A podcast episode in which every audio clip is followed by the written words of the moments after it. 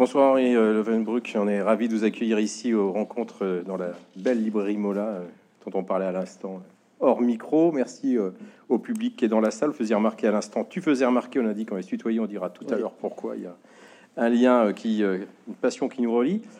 Plus de femmes que d'hommes dans ce public, on va en parler par rapport aux lecteurs et aux lectrices d'Henri. je vais partir avec des chiffres parce que ça fait cagne cagne, donc je vais pas mettre beaucoup, mais au moins trois.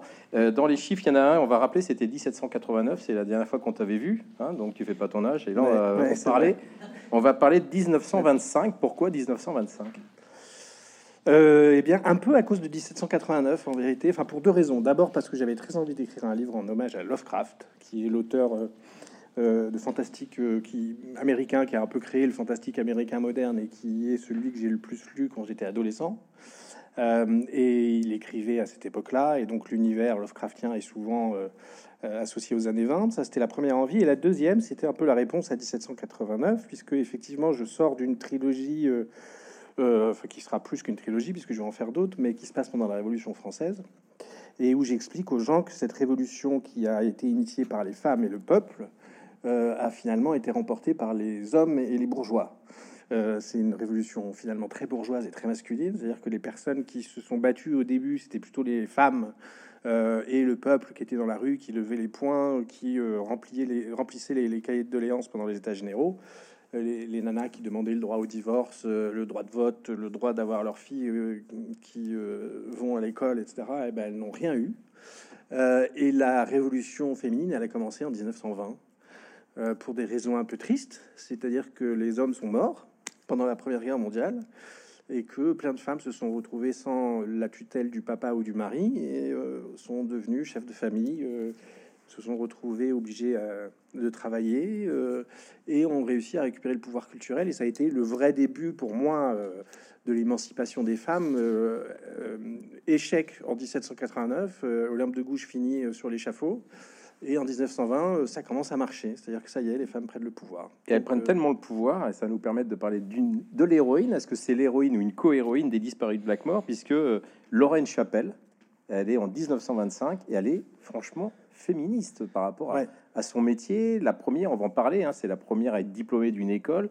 Est-ce que tu peux nous expliquer justement ce processus de création? Comment ce personnage, cette, cette jeune femme, naît dans ton esprit et comment elle passe sur de ton esprit à l'écriture Il y a beaucoup de choses. Euh, il, y a, beaucoup de choses derrière Lorraine, mais après, c'est vrai que d'abord, il y avait cette intention quand même euh, de revenir euh, à un personnage féminin en personnage principal, ce que j'avais pas fait depuis assez longtemps. Il succède à Gabriel Joly, qui, était voilà, qui lui était un homme. donc là, et ben voilà, j'étais content de revenir avec un personnage féminin comme personnage principal. Et puis donc aussi d'avoir l'occasion d'avoir de lui prêter un discours féministe assez virulent euh, parce que ben voilà, c'est en 1925 et aujourd'hui on est en 2023, donc presque, presque un siècle après, et le combat est toujours, euh, toujours pas gagné. Euh, et quand vous êtes papa, et que vous avez une fille de 22 ans et que il se passe pas une journée sans qu'elle se fasse emmerder par un mec, ben vous vous dites qu'il y a encore beaucoup de boulot. Tu parles de ton expérience, l'expérience de ta fille, clairement là. Donc tu dis qu'aujourd'hui, ce combat, il est encore un ah combat. Oui, bah oui. Enfin, je pense que les, femmes ici sont d'accord que c'est toujours pas gagné, quoi. Qu'il y a eu des gros progrès quand même. Mais euh, et voilà, ma, maman est née dans une France où elle n'avait pas le droit de vote, euh, et c'était hier. C'était pas il y a, c'était pas il y a, il y a mille ans, quoi. C'était hier. Et on a tendance à l'oublier. Donc j'avais très envie, euh, encore une fois, comme je le, comme je l'ai fait dans beaucoup de bouquins, hein, mais de de mener ce combat euh, aux côtés des femmes, parce que je pense que c'est un combat qui, ne pourra se gagner que si on le mène ensemble. Euh, et je suis parfois un peu attristé que quand il l'occasionne du communautarisme, quoi. Je pense que il est grand temps que les mecs acceptent de mener ce combat avec les femmes parce que sinon ça va durer très, longtemps. Si le combat il est euh, encore d'aujourd'hui, pourquoi toi tu mets cette action en 1925 et pourquoi on l'a pas trouvé en 2020 ou 2022 avec une jeune femme, euh, inspecteur, commissaire de police? Ça aurait été trop banal et toi mm. tu avais envie de rester dans le, dans le roman d'époque? Non, parce que, euh, alors j'aurais pu, hein, mais le décalage temporel est toujours très pratique. C'est un petit peu comme vous savez, écrire un roman fantastique dans un pays imaginaire. Il n'y a pas de meilleur moyen de parler d'aujourd'hui et de maintenant euh, que d'utiliser un angle de vue euh, en décalant le projecteur, c'est-à-dire en, disant vous avez vu ce qui se passait en 1925, c'est horrible. Et à la fin du livre, les gens se disent oui, mais en fait finalement ça n'a pas beaucoup changé. Euh, et c'est un moyen d'aborder un sujet avec plus de recul, avec avec un regard avec moins d'a priori. et puis après, il y avait aussi une raison toute simple, c'est que les années 20 me fascinent. C'est une époque culturellement passionnante. Il se passe beaucoup de choses. Elles sont très mal nommées parce que c'est pas du tout les années folles. C'est les années folles pour 5% de la population hein, qui sur les terrasses des cafés parisiens, on s'amuse, mais dans le reste de l'Europe, on s'amuse pas beaucoup. C'est plutôt des années assez difficiles, mais qui sont en tout cas culturellement une période charnière, fascinante, euh, à Berlin, euh, le Berlin des années 20 est extraordinaire, le Paris des années 20 est extraordinaire. Et, euh, voilà, et on, la connaît finalement assez mal, donc j'avais un peu envie de m'instruire en me documentant et puis de vous faire partager des choses que j'ai pu apprendre sur cette époque à travers ce livre. On va revenir sur ce travail qui, que tu revendiques et qui est reconnu de, documentation d'ailleurs pour écrire. si on reste justement sur Lorraine Chapelle, on peut dire qu'elle fait partie de ces 5% de privilégiés quand même oui, avec la différence qu'elle est orpheline quand même, euh, et que, mais bien sûr, elle fait partie. D'ailleurs, elle en a tout à fait conscience. Hein, elle fait partie justement de ces 5% qui ont pu euh, participer à cet élan libertaire euh, des années folles.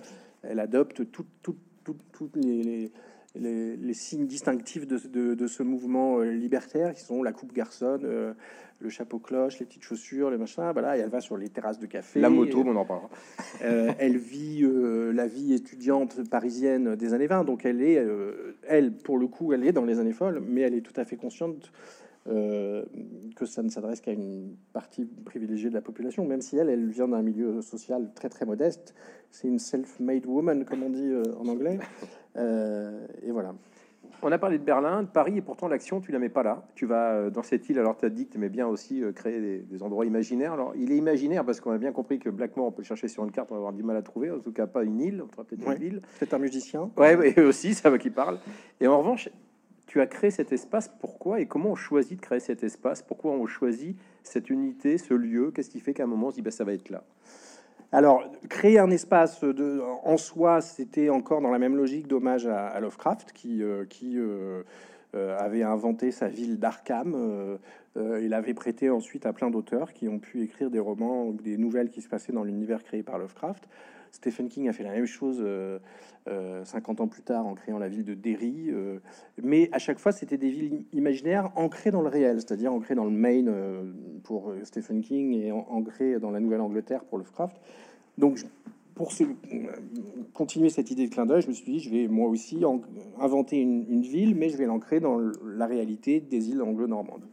Après, pourquoi les îles anglo-normandes? Eh ben, Ça, c'est probablement une question à laquelle il faudrait qu'on réponde collectivement sur le divan d'un psy, mais on s'est rendu compte, euh, Jacques Sausset, Olivier Noret, qu'on est toute une bande de potes d'auteurs de, polar, euh, qui y a eu d'autres, il y a eu euh, Olivier Ball, enfin on s'est rendu compte un jour où on était à table avec cinq ou six auteurs de polar, qu'est-ce que écrit en ce moment Et on s'est rendu compte qu'on écrivait tous un roman qui se passait sur une île, et on était en 2021, donc je ne sais pas si vous voyez le lien possible, on sortait tous du confinement, et on se dit, tiens, on va écrire un roman sur une île. Euh, je pense que l'expérience du confinement, qui euh, a été en grande partie désagréable, mais pas uniquement, parce que ça a aussi été un moment d'introspection, ça a aussi été un moment où beaucoup de gens se sont remis à, jouer en famille avec leurs enfants, à jouer à des jeux de société. Euh. Donc ça a aussi été un moment pas entièrement négatif. Je pense que ça nous a inspiré à tous ces romans de huis clos euh, un peu plus intimiste que euh, la grande fresque de la Révolution française que j'étais en train de faire avant. Et, et euh, voilà, après, il y a aussi tout simplement, rien ne fait autant rêver qu'une île. C'est amusant parce que dans la voiture, en venant, j'ai entendu la chanson de Laurent Voulzy, vous savez, Belle île en mer, Bon, les, les, îles, ça fait rêver, quoi. Donc, c'est toujours un lieu formidable pour le pour le, pour le roman. Et, et moi, j'avais envie d'en faire une qui fait à la fois rêver et un peu cauchemarder quand même. Moi, elle m'a pas fait beaucoup rêver, elle m'a fait plutôt cauchemarder. Je sais pas ce que diront le lecteur et lectrice tout à l'heure. Euh, jusqu'où va le besoin quand on crée l'espace, qu'on a créé son personnage, puis on va parler du deuxième personnage qui a une particularité aussi importante. Euh, jusqu'où va le besoin que tu as et que tu fais souvent, qui est de mélanger et de mettre plein de faits réels dedans?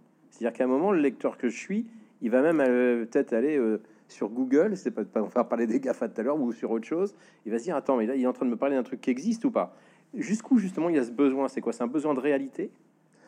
Euh, oui, parce que les, vous savez, euh, euh, enfin tu sais, mais vous savez, enfin je peux, je peux vous tutoyer aussi. tu sais, cher public, je faire Francis Lalanne. non, non, non, écrivain, c'est un métier de menteur. Euh, c'est un menteur professionnel. C'est-à-dire que c'est le seul métier où on peut être payé pour mentir. Menteur ou conteur Euh, Menteur, on est des menteurs.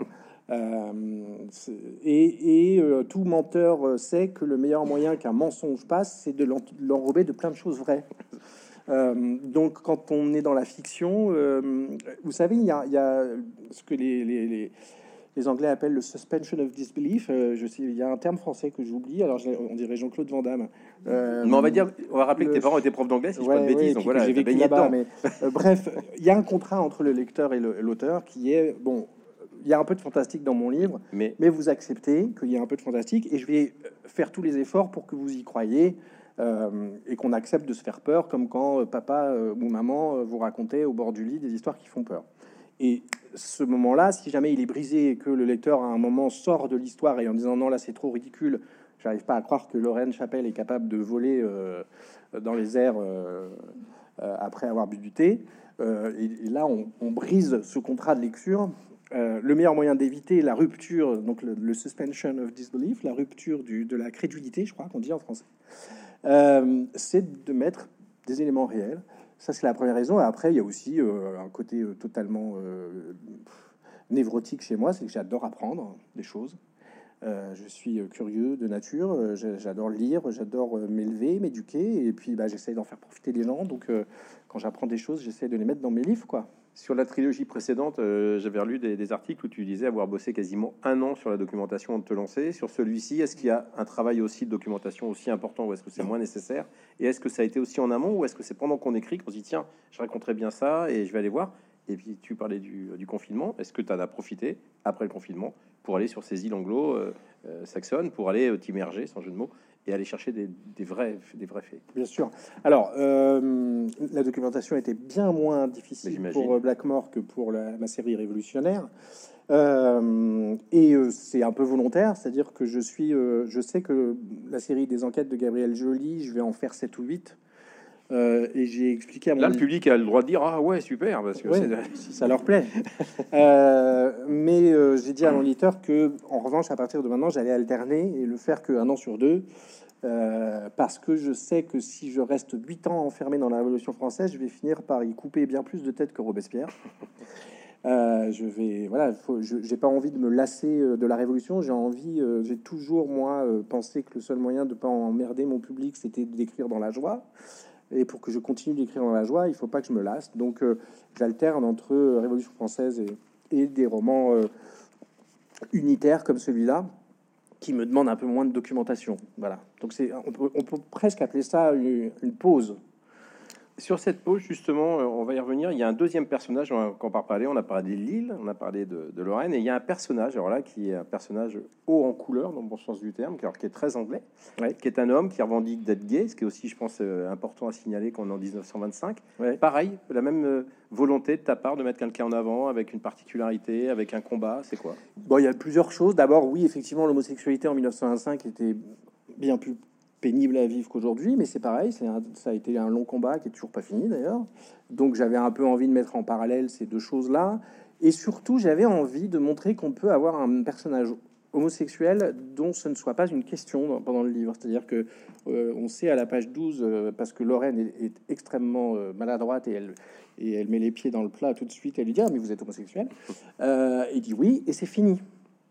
Et ce qui devrait être le cas dans la vie. Mm. C'est-à-dire que il n'y a rien de plus insupportable que de rester un homosexuel ou un noir ou un juif ou un franc-maçon ou un journaliste, c'est le pire, Euh, tout le temps. Dans quel ordre on le met? Ouais, tout le temps. C'est-à-dire que, ok, bon, ça y est, on, voilà, je suis homo, c'est fini, on n'en parle plus, quoi. Euh, et donc, j'avais envie de faire ça dans le livre, c'est-à-dire que l'homosexualité du personnage, euh, une fois cette page-là passée, elle, elle n'est plus, on n'en parle plus, quoi. C'est bon, les gars, il n'y a pas besoin d'en faire un, d'en faire un plat et de, voilà. Euh, et puis, il y avait un autre aspect pratique, faut l'avouer, c'est que ça enlevait euh, toute ambiguïté de séduction euh, et toute ambiguïté sexuelle dans le, dans le rapport entre ce couple de- de- d'enquêteurs, qui est un accélérateur, à mon avis, d'intimité, parce que quand on est en séduction, il y a toujours beaucoup de faux semblants, on essaye de se montrer sous son meilleur jour, parfois même de tricher un peu. Voilà, eux, ils trichent pas.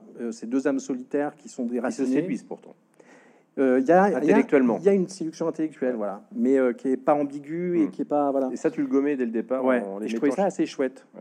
Euh, parce que je vais, on va pas se mentir, c'est des Mulder et Scully de 1925 en fait. Je m'en suis rendu compte après. Hein. Je vous le cache pas. C'est-à-dire que quand j'ai créé le couple de personnages, si mais en fait la nana elle est rationnelle, cartésienne et l'autre il est un peu euh, ouvert à l'ésotérisme. Je me suis dit en fait c'est Mulder et Scully. Je me suis rendu compte que j'avais pas inventé grand chose. Sauf que euh, Mulder et Scully, il y a justement une tension dans les X-Files du début à la fin sur est-ce qu'ils vont finir par coucher ensemble ou pas. Quoi. Moi, cette question-là, je l'ai virée dès le début. Euh, pour que justement, pour pouvoir me concentrer sur la fraternité, la sororité entre ces deux âmes euh, déracinées, parce qu'ils sont tous les deux à l'étranger, qui traversent une époque où être une femme orpheline ou être un homo, c'est pas forcément ce qui est le plus facile socialement, et qui du coup peuvent avoir ces dénominateurs communs qui les rapprochent. Voilà, parce que je vais vous faire une confidence. Moi, vous savez, dans les romans, la seule chose qui m'intéresse, c'est les humains. le reste, en fait, c'est des boulons, des décors et, et, du carton-pâte, quoi. Euh, la vraie chose qui me passionne dans un livre, euh, pour moi, la qualité d'un roman en tant que lecteur, c'est ce que les personnages euh, réussissent à, m'émouvoir, quoi. Et le reste, side work, comme, comme on dit en anglais. Alors, il y a, l'émotion que provoquent les personnages, mais l'émotion que, évidemment, tu nous racontes et l'émotion de, l'histoire qui fait qu'on a envie d'aller exactement au bout de 519 pages. Tu as parlé beaucoup de combats, de, de combats en 1925. Euh, est-ce que c'est euh, quelque chose qui, là tu parlais de tes personnages, mais c'est quelque chose qui est important justement quand tu scénarises et que tu dis, bon, je vais avoir ces personnages-là, je vais parler de ce combat-là, ou est-ce qu'ils naissent avec les personnages, ou est-ce que le combat t'entraîne à créer le personnage pour dire, voilà, là tu viens de parler d'homosexualité, en le disant très justement, on aurait pu pouvoir en parler une fois qu'on a dit qu'on était homosexuel, ou sur le féminisme de ton personnage. Qu'est-ce qui amène l'un vers l'autre? C'est le personnage qui emmène ce caractère, ou c'est le caractère qui fait que tu crées le personnage? Écoute, je suis embêté parce que j'aimerais bien pouvoir te répondre du tac au tac, mais j'en sais rien. Je sais pas. On a le droit de répondre, je sais pas. mais oui. Euh, je sais pas. Je sais pas trop. Euh, tu sais, l'œuf et la poule, quoi. En gros. C'est peut-être la euh, question, c'est peut-être est-ce que tu veux qu'il y ait un message dans le livre Non, de l'histoire? Pas consciemment. Voilà. En tout cas, pas consciemment.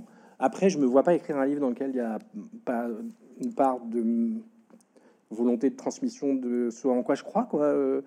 Je suis quelqu'un qui a j'essaye d'être le moins souvent possible en dissonance cognitive, comme on dit, c'est-à-dire j'essaie toujours d'être un peu euh, d'appliquer euh, dans ma vie les valeurs euh, voilà qui sont fluctuantes. Hein, mes valeurs évoluent. J'ai 26 ans. en 26 ans, elles, ont beaucoup évolué.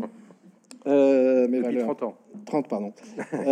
non, voilà, donc donc il y a forcément toujours un peu euh, du sous-texte dans mes romans. Euh, je ne me vois pas écrire un roman dans lequel euh, ne transparaissent pas les, mes valeurs, ma vision du monde.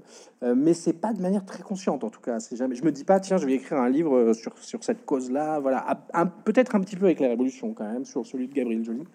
Encore que j'y aborde des sujets assez différents, mais même avant, je vais chercher un extrait dans les cathédrales du vide 2009, quelques années. Hein.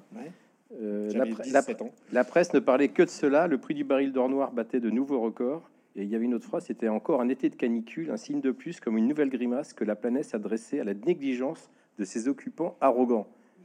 Waouh, il y a du combat là. Ouais. C'est marrant ça. J'ai écrit ça en 2009. Bah, à moins que tu aies euh, antidaté le. Non, non, t'as raison. Euh, ouais, ouais, bah écoute, euh, bah, ça me fait plaisir parce que en fait, j'ai l'impression d'avoir une prise de conscience climatique seulement depuis un an ou deux. Et bah, ou alors, je suis en train de me révéler que ça fait plus longtemps que ça. Que tout à fait. je suis ravi. Et je reviens à ça justement. Donc là, tu viens de me dire, c'est un peu spontané, mais il y a quand même une volonté quand même de, de faire partager aussi aux, lecteurs des convictions, des forces qui, qui font que peut-être l'humain serait meilleur demain si on se comportait comme tes héros, comme les gens qui parlent dans tes livres, il y a ça quand même. Tu as, cette volonté de te dire, je peux faire passer un message ou est-ce que tu dis ça Oui, oui, non, j'ai quand même une tendance euh, prosélytique euh, qui n'est pas toujours euh, une qualité d'ailleurs. Hein. Je, je, peux être assez chiant pendant un dîner de famille, par exemple.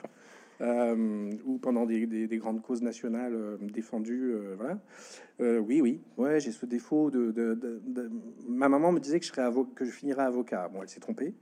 Euh, mais je vois très bien pourquoi elle disait ça. C'est-à-dire que j'ai la fâcheuse tendance à embrasser des causes que j'ai envie de défendre, parfois un peu trop bruyamment. Euh, dans les livres, j'essaie d'être un peu plus discret qu'à table. Alors dans le livre, ça y est pas parce que ben, ça n'existait pas. Il y a une cause que tu as embrassée il y a pas longtemps, c'est qu'elle le dire. Tu t'es enlevé volontairement et tu l'as fait savoir euh, de certains réseaux sociaux, dont Facebook, où tu étais quand même très présent. Au-delà de ton activité d'auteur, et c'est le fait qu'on se tutoie un peu, tu as une passion pour la moto que je partage, et je te suivais en tant que motard tu as coupé, et ça j'aimerais bien que tu nous l'expliques, parce qu'on sort un peu du cadre du livre, on va revenir, mais ça, ils ne pouvaient pas en parler, nos amis, parce qu'en 1925, Facebook n'était pas encore là. Qu'est-ce qui fait qu'à un moment, tu dis je coupe alors que tu as un métier très public? Euh, beaucoup de choses. La première, c'est d'abord, j'étais un peu fatigué par le, la, cette caisse de résonance et vos idées euh, nauséabondes euh, qui nous donnent l'impression que beaucoup de gens les partagent, alors que finalement, c'est un prisme qui fausse la réalité. Il y a quand même beaucoup moins, il y a beaucoup trop de, de fachos sur Terre, mais beaucoup moins qu'on le croit quand on va sur Twitter. Euh, ça, c'était la première chose. Après, il y a, euh, si, ça n'avait été que ça, euh, je me serais retiré de tous les réseaux sociaux, ce qui n'est pas le cas, puisque j'ai rejoint un réseau social libre qui s'appelle Mastodon. Parle-nous-en un peu, parce que moi, je l'ai découvert grâce à toi. là, la raison, elle est tout simplement sur, la, sur la, le, danger que je vois dans le, siphonnage de, nos données personnelles sur Internet. C'est-à-dire que ça fait maintenant 20 ans à peu près que Google, le premier, a eu une idée de génie, c'est-à-dire de nous faire croire qu'il allait nous donner des, outils gratuits. Mm. Et on se dit, mais c'est génial, on a des mails gratuits, on a un moteur de recherche gratuit, on a des réseaux sociaux gratuits. Voilà. Bon, vous connaissez la fameuse phrase quand c'est gratuit, c'est toi le produit. En fait, cette phrase, elle n'est pas bien parce que euh, les gens, ils s'en foutent d'être un produit. Ils se disent, oui, ok, on me vend à des publicitaires, c'est pas grave. Mais en fait, c'est beaucoup plus grave que ça parce que cette euh, accumulation qu'on appelle le big data de données personnelles sur chacun d'entre nous, elle grossit, elle grossit, elle grossit, elle grossit, elle grossit, ça devient monstrueux. Aujourd'hui, euh, les serveurs hébergés privés de Google sur chacun d'entre nous quasiment, pour peu qu'on ait euh, un compte, un mail chez Gmail, pour peu qu'on ait Facebook, pour peu qu'on ait ces horribles appareils à la maison, là, les Google Home, pour peu qu'on ait Siri sur son téléphone. T'as pas tout ça alors hein? Je n'ai plus tout ça, j'avais tout ça. Euh, c'est à quelle heure euh, vous mangez, euh, qu'est-ce que vous mangez, pour qui vous votez, à quelle heure vous faites l'amour, est-ce que vous faites l'amour avec un homme ou avec une femme, est-ce que vous aimez voyager, est-ce que vous avez une voiture, ils savent tout. C'est-à-dire que la CIA et la NSA sont jaloux, ils essayent de pirater le, les serveurs de Google parce qu'ils disent mais c'est pas possible d'avoir autant d'informations sur les gens. Le problème c'est que il est fort probable qu'un jour ça tombe dans de mauvaises mains. C'est un peu le cas sur Twitter où c'est quand même tomber un peu dans de mauvaises mains, mais ça pourrait être pire. Euh, et le jour où ça tombe dans de très très mauvaises mains, on est mal, vraiment. Il y a un vrai vrai danger, quoi, que les dont on a dont personne n'a conscience. Bon, après, il y a aussi, moi, je trouve euh, un enjeu économique qui me choque, c'est-à-dire que ces entreprises sont aujourd'hui les entreprises les plus, qui ont le plus fructifié dans la planète, que ce soit Google, Amazon, Facebook, Meta, etc., qui accumulent des sommes faramineuses en ne produisant rien, si ce n'est en vendant à des publicitaires des informations sur ma vie privée. Et ça me choque, d'autant plus que ces sociétés grossissent, grossissent, rachètent tout le monde, euh, acceptent parfois de perdre de l'argent pendant 3 ou 4 ans pour écraser la concurrence et être euh, les derniers à, survivre. Euh, et je pense qu'il est temps qu'on dise, faut que ça s'arrête, quoi. Et ça s'arrêtera pas tant qu'on n'arrêtera pas tous. Vous savez, il y a une phrase de Coluche qui était géniale. Il disait et dire qu'il suffirait que les gens arrêtent d'acheter pour que ça se vende plus. Ben, il suffirait qu'on se barre tous de Facebook, de Google et de Twitter pour que ce truc dont on est à peu près tous d'accord pour dire que c'est malsain, on est à peu près tous d'accord pour dire que c'est malsain. Mais euh, la grande majorité d'entre nous l'accepte, dit oui, c'est pas malsain, mais bon, euh, c'est pratique quand même. Et quand moi je suis parti de Facebook où j'avais 19 000 abonnés, je peux dire que j'avais les boules. Hein. Mm. Je me suis dit, qu'est-ce que tu fais? Tu te supprimes la possibilité de communiquer avec 19 000 de tes lecteurs. Mais t'es fou. Et en me en hésitant, je me suis dit, mais c'est encore pire. Ça veut dire qu'en gros, j'ai peur de le faire. Donc ça a pris une place tellement grande dans ma vie. Le fait que j'ai peur de quitter Facebook, ça prouve qu'il faut vraiment que je m'en aille parce que c'est une nouvelle cocaïne, quoi. C'est-à-dire qu'on a du mal à s'en débarrasser. C'est devenu une accoutumance de fou au point que j'ai été terrifié à l'idée de, fermer mon compte Facebook. Et eh ben, j'ai fini par le faire et regardez, je me porte bien, j'ai pris 3 kilos depuis. Bah ça, c'est peut-être pas une, façon de séduire les lectrices qui nous écoutent. Alors, oh, les lecteurs, pardon. Bien, euh, euh, sur, sur, Puisqu'on est tous un peu quand même dépendants de ça, et on va finir sur ce, ce chapitre-là, c'est intéressant. Comment toi, qui en plus te présentais tout à l'heure comme curieux, qui fait un gros travail de recherche, etc., Aujourd'hui, tu googlises plus rien pour prendre un vilain mot? D'ailleurs, je vous invite à lire dans la Google du loup, qui date un peu, mais qui raconte une. Non, non, je vais sur DuckDuckGo, qui est un moteur de recherche respectueux de nos données personnelles. D'accord. Euh, qui est en open source, etc. Et quand vous allez dessus, bah, euh, vous pouvez regarder tout ce que vous voulez. Les données, il n'y aura pas de cookies qui enregistrent où vous êtes allé, etc. Bon, après, euh, on n'est pas obligé d'être des extrémistes comme moi. Hein. Euh, moi, je suis un fou furieux, c'est-à-dire que sur mon téléphone, il n'y a plus rien de tout ça. J'ai un VPN, j'ai un filtre DNS qui empêche. Bon, je suis un peu extrémiste, mais parce que je pense qu'il y a besoin. Euh, voilà, quand j'essaie d'en parler à mes enfants ou à ma compagne ou à mes parents, je leur montre jusqu'où on peut aller et j'espère qu'ils vont faire un tout petit peu de ce que j'ai fait. Euh, euh, mais vous savez déjà le plus simple quand même. Alors il y a des gens qui disent mais comment on fait pour, pour comment vous avez fait pour euh, fermer votre compte Facebook? Bah je l'ai fermé. Oui, ben, C'est pas très compliqué en fait. Vous savez c'est comme arrêter de fumer. hein. Ouais. Comment t'as fait pour arrêter de fumer? Bah j'ai arrêté de fumer. mais c'est pas simple d'arrêter de fumer. Bah non mais si en fait si il suffit d'arrêter de fumer en fait. Eh, Est-ce qu'aujourd'hui, euh, par rapport à ça, ça pourrait être un sujet de livre ou est-ce que tu dis non, non, là, ça c'est un combat, Ah, si, je vais si. pas le raconter Ou est-ce que ça pourrait être demain un sujet de livre? Si si malheureusement oui. Alors, vas-y, oui raconte-nous. oui c'est le sujet d'un- livre que je suis en train de préparer. Ouais. Qui va être très contemporain ou que tu vas faire comme dans d'autres, euh, tu vas faire une- un parallèle avec des époques ou Ça va être euh, atemporel. Alors, on est sur un scoop, ok? Vous pourrez dire, je l'ai entendu à Mola. Ça tombe bien, on l'enregistre, mais ça reste entre nous. Voilà. Ça va être la suite de Nous rêvions juste de liberté. Ah, ah bah, Et ça va s'appeler Et nous voulions tuer Goliath. d'accord, ok. Allez, une Goliath date de sortie étant une potentielle. entreprise euh, qui commence par un grand G. euh, qui, euh, voilà, donc nous voulions tuer Goliath parce que je pense qu'on est des petits David et qu'il faut qu'on ait confiance euh, en notre possibilité de un jour battre ces géants qui sont en train de, de bouffer la planète, quoi. Ça va être aussi autobiographique que, que ce qu'on non, a lu euh, ouais, un peu. Ouais. Enfin, ouais. Tu nous donnes une date de sortie ou un scoop suffit par Eh jour ben, euh, 2024. Très bien. Écoute, voilà, c'est super. Très bien. Euh, Tout à l'heure, tu as parlé de la trilogie, qui va pas être une trilogie, il y en aura d'autres, donc on comprend que tu es en train de d'écrire euh, énormément. Est-ce que ces deux héros qu'on est en train de découvrir aujourd'hui, grâce à toi plus encore, avec les disparus de Blackmore, que- qui se lit très vite, faut dire, moi j'adorais, quand je dis très vite, c'est c'est qu'on a envie de le lire vite. J'ai avancé un peu de façon euh, comme un octambule dans cette histoire. Euh, est-ce qu'on va les retrouver, ce couple de héros, ou est-ce que tu en es pas là et tu sais pas? J'aurais dit non au début parce que c'était dans ma tête vraiment un roman unitaire, euh, voilà. Après, je me suis beaucoup attaché à. Alors, je sais, je- quand je- la dernière fois que je l'ai dit, je me suis rendu compte que c'était bizarre de dire ça. Je me suis attaché à Lorraine euh, énormément. Euh, C'est Tiffany qui doit être contente. Ouais. euh, c'est bizarre de dire ça parce que c'est moi qui l'ai créée, donc je la connais. je- Mais en réalité, elle m'a surpris. Elle m'a fait rire. et ça arrive, c'est des moments extraordinaires hein, pour un auteur quand vous êtes en train d'écrire un livre. Alors surtout un auteur comme moi qui prépare énormément ses romans et qui a des plans très précis. Normalement, il n'y a plus de place pour la surprise. Et ben, ça m'arrive d'être surpris par des personnages parce que dans le fil de l'écriture, dans le fil d'un dialogue et d'une conversation, je me mets euh, à les laisser parler plus que ce que j'avais prévu. Et puis, eh ben, Lorraine, elle m'a fait, elle m'a fait rire Ce qui est vraiment. marrant, c'est que tu parles de ton personnage comme un lecteur en parlerait, sauf que Ouais. t'en es l'auteur. Ouais, c'est ça qui est bizarre, j'avoue. Euh, Il y a un côté un peu euh, dédoublement de personnalité, mais en tout cas, elle m'a, voilà, elle m'a fait rire. J'ai pris beaucoup de plaisir à écrire ce personnage. Elle est allée plus loin que ce que j'avais prévu. Euh, euh, voilà, je, je te le disais, je, je- je prépare énormément mes, mes romans, je me documente énormément. Et dans ma tête, il y a un exemple, tu vois, où- quand tu parlais de- du moment de la documentation. Dans le roman, dans les premières pages, donc je, je gâche pas grand chose, elle, elle dit qu'elle a la maladie de pic Oui, tout à fait. euh, dont le symptôme est de lui enlever toute inhibition et donc elle parle aux gens sans C'est filtre. comme ça qu'a dit à son C'est compagnon, t'es homosexuel, ça se voit. Voilà. Voilà. Euh, elle, elle parle sans filtre, elle dit ce qui lui passe par la tête. Euh, et en réalité, ça, je l'avais pas prévu. Euh, J'avais prévu qu'elle n'ait pas d'inhibition et qu'elle soit très franche. Et je me suis dit, ça serait rigolo si en fait, euh, il y avait une maladie derrière ça. C'est pas vrai en fait. hein. Au fur et à mesure du roman, on comprend que c'est pas vrai. Elle a pas cette maladie. Elle, elle utilise la maladie comme excuse. Excuse. Je me suis dit, est-ce qu'il n'existe pas une maladie qui fait que les gens ils disent tout ce qu'ils pensent? J'ai cherché, et c'était dans le cours d'écriture, et j'ai découvert qu'il y avait une maladie, la maladie de Pic, dont l'un des symptômes, c'est pas une maladie rigolote, hein, mais dont l'un des symptômes sur certains patients peut être ça, c'est-à-dire c'est des gens à table qui vous disent Ah, euh, t'es moche, ou euh, voilà, Ah, j'ai pas du tout aimé votre livre. Vous voyez Euh, les gens qui disent ça, je sais qu'ils ont la maladie. Quoi Pourquoi vous riez?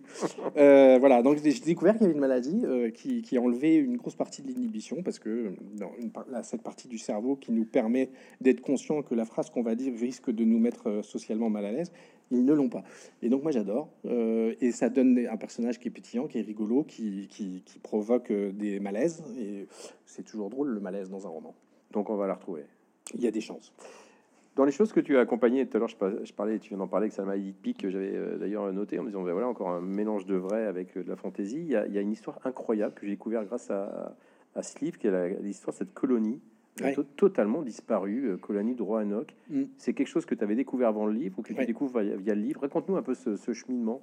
Parce qu'en plus, c'est pas au même endroit. Hein. Ouais, c'est une chose qui est assez connue. Euh, alors, il s'est passé un truc très drôle, c'est que euh, entre le moment où j'ai commencé le livre et le moment où je l'ai terminé, on a trouvé euh, la colonie de Roanoke. Eh ben, j'ai vu. Voilà. Et ah, j'étais très emmerdé. Alors, je me suis dit, j'espère que je vais pas avoir des lecteurs comme Stéphane qui vont regarder sur Internet. c'est un mystère qui date depuis le 15e siècle, quand même et qu'on a résolu il y a six mois. Donc ça m'emmerde parce que j'aurais bien aimé qu'il soit encore mystérieux. Mais il y a effectivement des colons euh, au large de la Caroline du Nord sur une petite île euh, qui se sont installés et au bout de quelques mois, ils sont arrivés au bout des ressources de la petite île en question et donc le navigateur euh, mouvance Christophe Colomb hein, décide de retourner seul en Angleterre pour aller chercher des vivres à bord d'un bateau et quand il revient, il n'y a plus personne. Euh, la, ville, le petit village qu'ils ont construit est dans le même état. Il n'y a rien qui est abîmé, il n'y a pas eu de bagarre, il n'y a pas euh, personne ne les a attaqués et il n'y a plus personne et on les a jamais retrouvés les gens qui étaient là et il y a juste un mot gravé sur une planche à l'entrée de la ville avec marqué Croatoan. Mm. Donc c'est quand même un sujet de livre génial. C'est-à-dire que voilà. Euh, et figurez-vous que depuis on a trouvé ce qu'ils sont devenus. On va inviter ceux qui n'ont pas encore alors, découvert ça, mais on va que, faire. Lisez le livre avant d'aller chercher la vraie réponse, parce que moi j'en invente une qui n'est pas la vraie. non, mais, c'est une histoire invraisemblable que, la vérité se croise avec ton livre. Mm. Enfin, que la découverte de la vérité se croise avec ton livre. Euh, il y a une autre chose qu'on découvre dans ce livre, et là, c'est on, on dévoile absolument pas le suspense, on peut en parler librement. J'aimerais bien que tu nous parles de Georges de Puvenel, qui est un abbé dans le livre, qui a un clin d'œil, et on découvre à la fin du bouquin, ah, qui, est plus, qui est plus suspense, une vraie histoire J'aimerais bien que tu nous parles de ce personnage, pas de l'abbé, du vrai. Du vrai Pluvenel. Ouais. Euh, bah oui, euh, ce roman finit par une postface qui clôt un peu un cycle euh, bah, dans lequel je suis rentré depuis quelques années, qui est un cycle d'hommage à la littérature populaire et qui, je pense, m'a été énormément inspiré par mon grand-oncle, Pierre Levenbruck, donc au, sujet duquel j'ai écrit cette postface qui s'appelle L'oncle Pierre. Et Pierre Lehenbruck, c'était l'oncle de mon papa, donc mon grand-oncle à moi, qui est mort. Fais le lien tout de suite avec Georges de Puvenel, parce que on va pas comprendre. C'était l'un des pseudos de, Pierre Lehenbruck, c'est-à-dire que c'était un auteur, c'était un, il était consul de France, c'était un, un, type un peu à la Kessel, à la, ce genre de type, c'est-à-dire qui menait, euh, ou, euh, ou Gary, ou Romain Gary, c'est-à-dire qui menait à la fois une vie diplomatique euh, très riche, donc lui, consul de France, et à côté une vie parallèle d'écrivain de littérature populaire sous pseudonyme, parce qu'il fallait surtout pas que ça sache. Il publiait chez Talandier et entre les années 20 et les années 40, il a publié plus de 100 romans. C'est énorme. Euh, qui n'ont pas tous très très bien vécu, euh, vieilli, pardon, euh, mais, mais qui sont la, pure littérature populaire d'aventure feuilletonnante du, du En quoi ça t'inspire? Ouais, en quoi ça t'a tracé une partie de ta voix? Ça m'a forgé, moi, je crois. C'est-à-dire que quand j'étais gamin, je voyais ces couvertures qui étaient géniales, peintes à la main, où on voyait des, des aventuriers, des, des, avions, le désert, des îles et, je suis rentré dans la littérature euh, à travers cette littérature-là, à travers Dumas, à travers Jules Verne, à travers euh, euh, Le Roux, Le Blanc, tu vas, tu vas Paul Féval. tu vas pas nous citer Umberto Eco quand tu dis C'est venu beaucoup plus tard, ça. Plus tard. Mais ouais, moi, la, vraie découverte de littérature, c'était le, le, roman d'aventure du 19e et le roman feuilleton du début du 20e, etc. Et j'ai toujours le sentiment aujourd'hui d'avoir une dette envers ces gens. Euh, donc, ce oncle en particulier, ce grand oncle en particulier. en. Et donc j'ai l'impression de leur rendre hommage depuis euh, Gabriel Joly, qui est euh, le cycle de Gabriel Joly est un hommage direct à Dumas, voilà, à Gaston Leroux. Il y a du fantôme de l'opéra dans, dans, le dernier tome de, de Gabriel Joly qui s'appelle L'assassin de la rue Voltaire. Enfin bref, voilà. Et je pense que conclure cet hommage par, le, par cette postface adressée à, à l'oncle Pierre, c'est un personnage étonnant, résistant. Euh, il a fait partie des services secrets. Ça a été un vrai résistant, pas un résistant de la dernière heure, hein, un résistant qui a fini chopé par la Gestapo euh, et qui, dirigeait euh, l'un des, maquis autour près de Lyon. Enfin voilà, donc un type avec une vie comme on ne peut plus en avoir aujourd'hui, parce que maintenant on a la télé et Google. Mais à l'époque, ils avaient plus Google. Hein. à l'époque, ils avaient le temps et ils passaient pas leur temps à regarder les réponses à leur post sur Facebook, quoi. Euh, donc ils avaient des vies super plus riches que les nôtres. Euh, ces gens-là, un type comme Romain Gary, la vie de Romain Gary, moi je, connais personne aujourd'hui qui a une vie comme celle de Romain Gary ou comme celle de Pierre Levenbruck. C'était des vies, les mecs voyageaient. Alors, et puis quand on voyageait, on, ça va revenir d'ailleurs, hein. ça, nous pend en nez, mais à l'époque, quand on allait aux États-Unis, on mettait pas 5 heures, on, mettait plusieurs jours. Qu'est-ce qui nous pend en nez? Ah bah l'avion, c'est bientôt fini dans, dans- dans 30 ans. euh, Tu fais partie de ceux qui qui prennent plus l'avion aujourd'hui? Euh, ouais, depuis euh, trois semaines, j'ai fait mon dernier voyage. en- Non, mais c'est pas une blague. C'est-à-dire que je suis parti euh, avec ma compagne. On a décidé de partir en vacances pour la dernière fois en avion, en disant voilà, on a fait notre bilan carbone annuel. On sait qu'aujourd'hui, d'ici 2050, il faut tous qu'on passe de 10 tonnes par an à 2 tonnes si on veut pas que la planète se prenne encore 2 degrés dans la gueule. Euh, et un voyage en avion, c'est une tonne 5. C'est-à-dire, c'est déjà 75% de ce qu'on peut consommer dans l'année euh, par personne, quoi. Donc, on s'est dit, il faut qu'on arrête l'avion. Voilà, euh, il vaut mieux qu'on l'arrête de notre plein gré plutôt que forcer. C'est-à-dire qu'il vaut mieux qu'on s'habitue à vivre sans avion et que peut-être on se mette à reprendre le bateau, quoi. Finalement, c'est sympa le bateau. C'est sympa de mettre du temps pour aller à l'étranger. On a oublié ça. On a oublié les, magnifiques romans d'Agatha Christie qui se passaient à bord de l'Orient Express d'un ou à bord d'un- bateau sur le Nil. Euh, on a oublié que finalement le voyage fait partie du, plaisir euh, des vacances. Et donc, voilà, je t'avoue que quand on est reparti de ces petites Caraïbes, qu'on est monté dans l'avion, on avait un peu la gorge serrée parce qu'on s'est dit, bah, c'est la dernière fois qu'on prend l'avion. Ça fait bizarre. Euh, mais les gars, j'ai bien peur que nos enfants n'auront pas le choix, eux. Donc, euh, il faut qu'on s'y mette.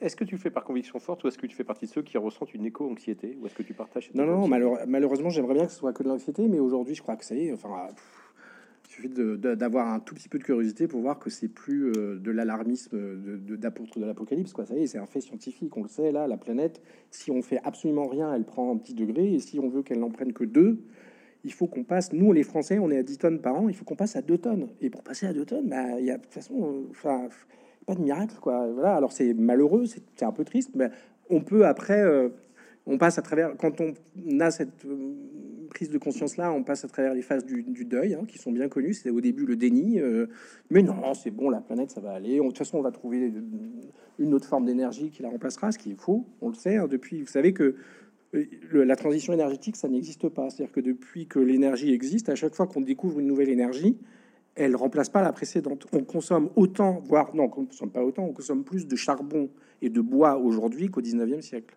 Donc l'électricité n'a pas remplacé le bois et le charbon, elle s'est ajoutée au bois et au charbon. Le nucléaire s'est ajouté. Donc si demain l'hydrogène qu'on nous promet tous marche, ok, mais ça ne remplacera pas les autres, ça s'ajoutera aux autres. Euh, Il n'y a pas de transition énergétique.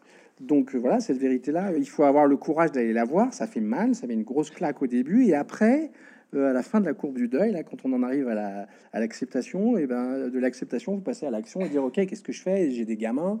Est-ce que je continue de prendre l'avion? Euh, Si je peux prendre le bateau, est-ce que vraiment c'est un sacrifice immense? Et euh, voilà, c'est un choix. Après, euh, surtout, moi, je suis pas du tout dans la culpabilisation parce que euh, j'ai d'abord, euh, je suis très mal placé pour le faire. Je suis motard. euh, Ouais, J'allais en parler. J'ai est-ce que c'est plus prendre l'avion pour plus se mettre de, de super dans la Harley quoi. Non, non, mais là, je vais passer à la moto électrique, quoi. Ça, c'est une certitude dans, dans les, dans les mo- mois ou années qui viennent. Euh, euh, alors, euh, aujourd'hui, il y a beaucoup, beaucoup de fake news. Euh, Moi, je vous invite, il y a un, un site qui est extraordinaire, qui est très bien fait, qui s'appelle Bon Pote, euh, où un type euh, recueille beaucoup de, de- de publications scientifiques dans lesquelles il explique qu'il faut se méfier de toutes les fake news qu'il y a en ce moment autour de finalement une voiture électrique, ça, ça pollue autant qu'une voiture thermique. C'est pas vrai.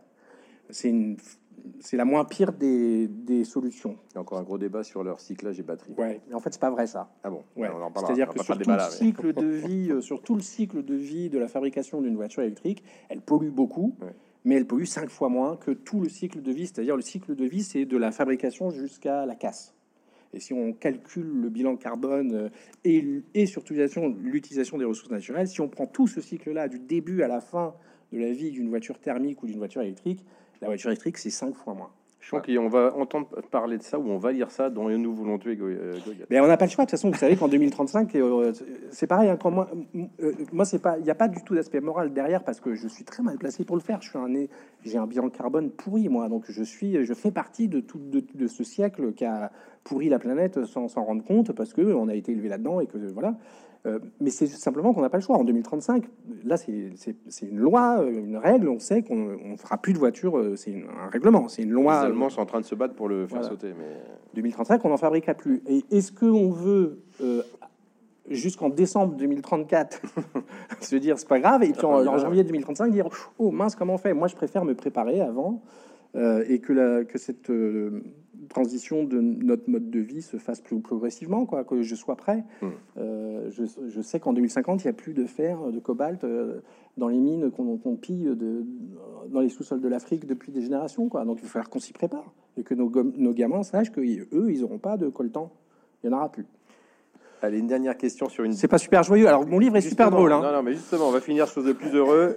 Une autre passion, on a failli te connaître musicien, on te connaît musicien. T'en es Ouais. où par rapport à ça? Tu avais parlé d'une comédie musicale. On voit que dans les remerciements, comme souvent dans celui-ci, si on lit bien les remerciements, il y a un petit mot pour Renaud, Ouais. qui fait un beau retour sur scène. D'abord, Ouais. un petit mot sur lui. Est-ce que ton ami te rassure? Euh, ah bah, il est- Alors lui, il a été euh, conscient bien plus tôt que moi hein, sur ces sujets-là. Euh, mais euh, voilà, bah écoute, Renaud, il va bien. Il s'est acheté une maison à Nantes parce qu'il est tombé amoureux d'une Nantaise.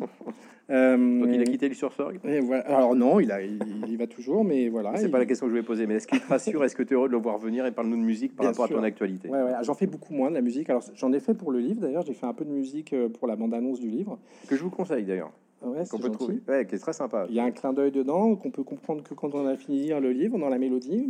Je, je dis rien. Euh, mais non, j'en fais beaucoup moins Il y a qu'avant. deux choses à sûr. trouver l'abbé et la mélodie. Ouais.